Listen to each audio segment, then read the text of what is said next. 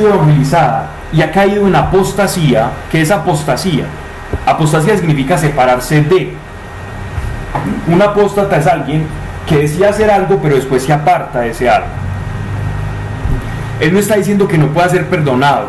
Recuerden esa, esa, el en el Evangelio de Mateo, cuando nuestro Señor dice, le dicen, ah, no, pero entonces ¿quién se va a salvar?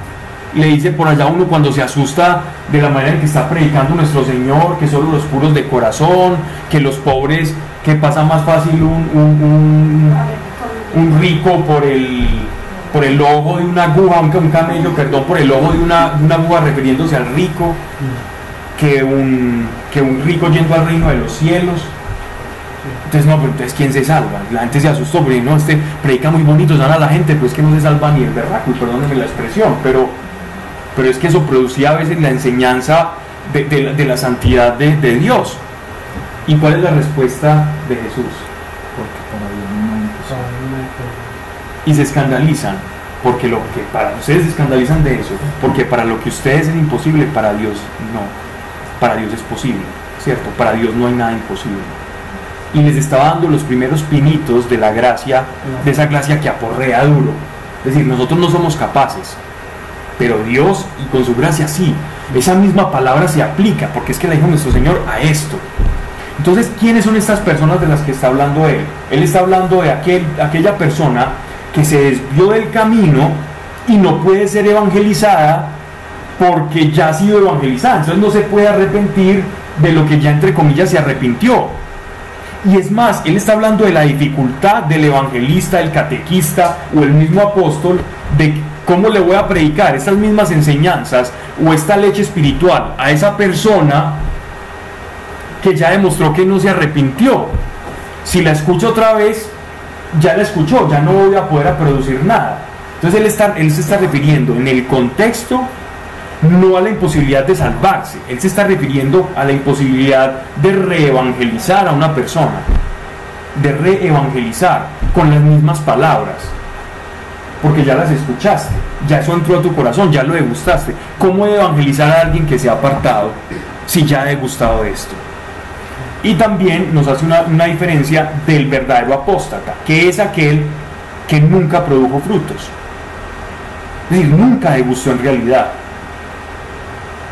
O la parábola del sembrador, que todos conocemos.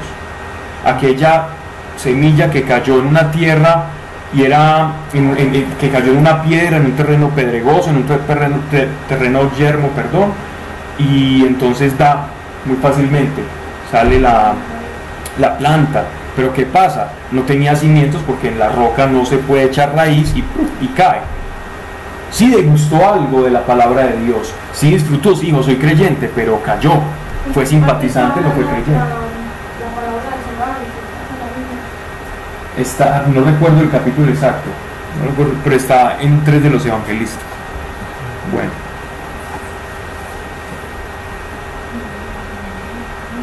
No soy mucho de memorizar eh, versículos, algunos me quedarán. Dice, aunque hablamos de este modo, es decir, él va a decir como va a bajar un poquitico para que no se asusten, ¿cierto? Que lo que acabo de decir es muy fuerte, entonces baja un poco.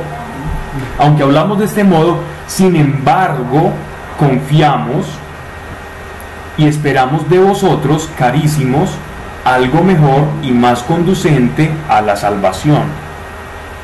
Que no es Dios injusto para que se olvide de vuestra obra y del amor que habéis mostrado hacia su nombre, habiendo servido a los santos y perseverando en servirlos.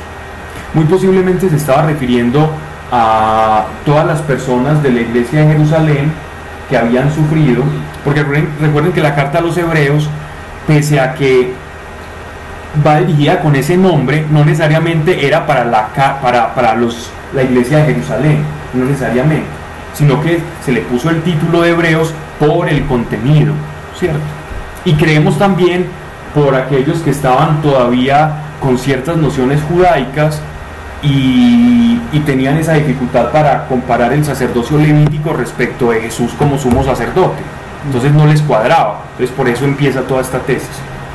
Entonces, habiendo servido a los santos y perseverando en servirlos y asistiendo a los, a, los, a los viajes misioneros y a las colectas que hicieron cuando hubo un, problema de hambruna en Jerusalén. Antes del año 70 hubo una hambruna y mucha necesidad en la iglesia de Jerusalén y todas las iglesias de, la, de Roma, de Asia Menor, también se unieron para hacer la colecta y era, y era el apóstol Pablo el que, digamos así, como el que estaba como dirigiendo eso en las iglesias gentiles y recibieron una gran colecta y él va a Jerusalén y lleva personalmente esa colecta en su segundo viaje de regreso a Jerusalén, donde él se encuentra con, el apóstol Pedro y habla con él y con Santiago y tienen un concilio súper bonito. Sigamos entonces. Dice, pero deseamos que cada uno de vosotros, cuando, cuando leamos esto, por favor, versículo 11, no piensen que, que, esta, que esta carta está dirigida para unas personas donde uno estudia así ah, esas personas eran ellos y muy interesante. Esta es una carta universal para la iglesia universal, lo que significa cuando dice deseamos que cada uno de vosotros es cada uno de nosotros. Cuando tú leas esto no, no, pienses en ellos, piensa en nosotros, la iglesia. Esta carta está ahí consignada para nosotros ahora. Pero deseamos que cada uno de vosotros muestre hasta el fin la misma diligencia por el logro de la esperanza, no emperezándoos, sino haciéndoos imitadores de los que por la fe y la paciencia han alcanzado la herencia de las promesas. Nos va a comenzar a introducir o a relajar un poco el relato, él deja de lado el relato de Melquisedec y de Jesús sacerdote para comenzarnos a hablar un poco sobre la fe y la esperanza a la que fuimos llamados, porque esa esperanza va a estar relacionada también con el sacerdocio de Cristo y las promesas. Entonces no en balde él está hablando todo esto. De los que por la fe y la paciencia han alcanzado la herencia de las promesas. En efecto, cuando Dios hizo a Abraham las promesas, como no tenía ninguno mayor por quien jurar, juró por sí mismo diciendo, aquí en la carta a los hebreos ya nos están dando una revelación.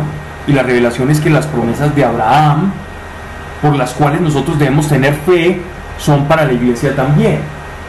Las, eh, las promesas que se le hicieron al pueblo de Israel en Génesis, en Deuteronomio, en Levítico, en Reyes, en Crónicas, en los Salmos, en los Proverbios, cada promesa del Antiguo Testamento es una promesa viva para la iglesia de hoy. ¿Y quién es el garante? Dios mismo y pone su nombre como garantía porque no existe nada por encima de él. Entonces, como no existe nada por encima de él, él mismo es la garantía. Porque uno pone una garantía por un valor superior o, por el mismo valor de aquello por lo cual yo me voy a endeudar. Pero Dios, al hacer esa promesa, no hay, o, ese juramento, como se hacían las promesas en, la antigüedad, se jura por lo más grande, por lo más alto o por lo más valioso. Y como Dios no hay nada más valioso que Él, entonces Él jura por Él mismo. diciendo, te bendeciré abundantemente.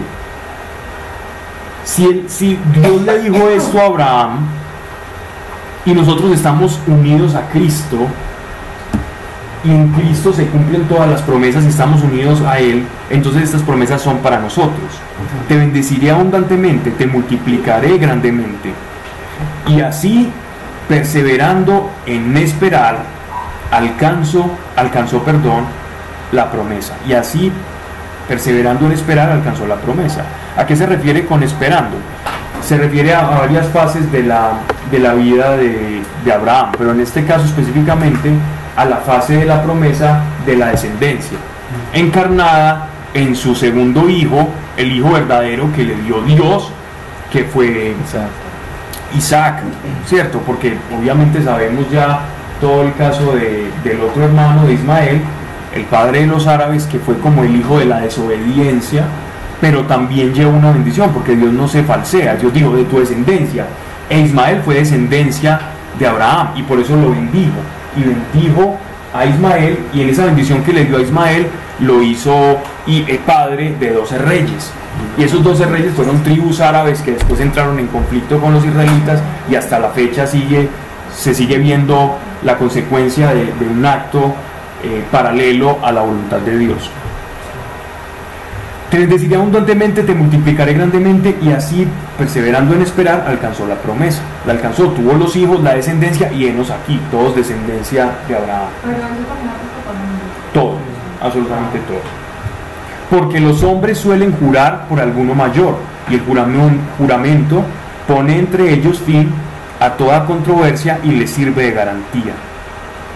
Por lo cual, queriendo Dios mostrar solemnemente a los herederos de la promesa la inmutabilidad de su propósito, interpuso el juramento, a fin de que por dos cosas inmutables en las cuales es imposible que Dios mienta, tengamos firme consuelo los que buscamos refugio, haciéndonos a la esperanza que se nos ofrece, lo cual tenemos como segura y firme áncora de nuestra alma entonces, áncora es ancla, es un ancla.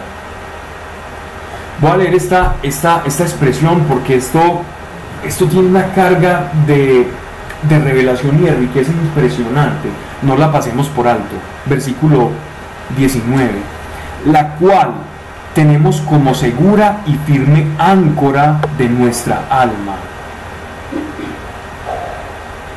Y que penetra hasta detrás del velo a donde entró por nosotros como precursor Jesús.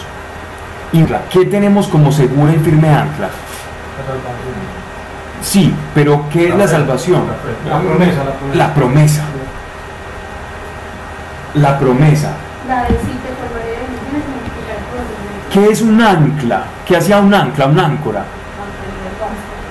Exactamente. Hacía que el barco no se perdiera, le diera estabilidad y lo, lo hacía a un lugar, y ahí no te moves, de ahí no me voy a mover. Si Dios mismo jura por su nombre que nosotros hacemos parte de esa promesa por la fe, de Dios inmutable, del Dios que no cambia, es la garantía que nosotros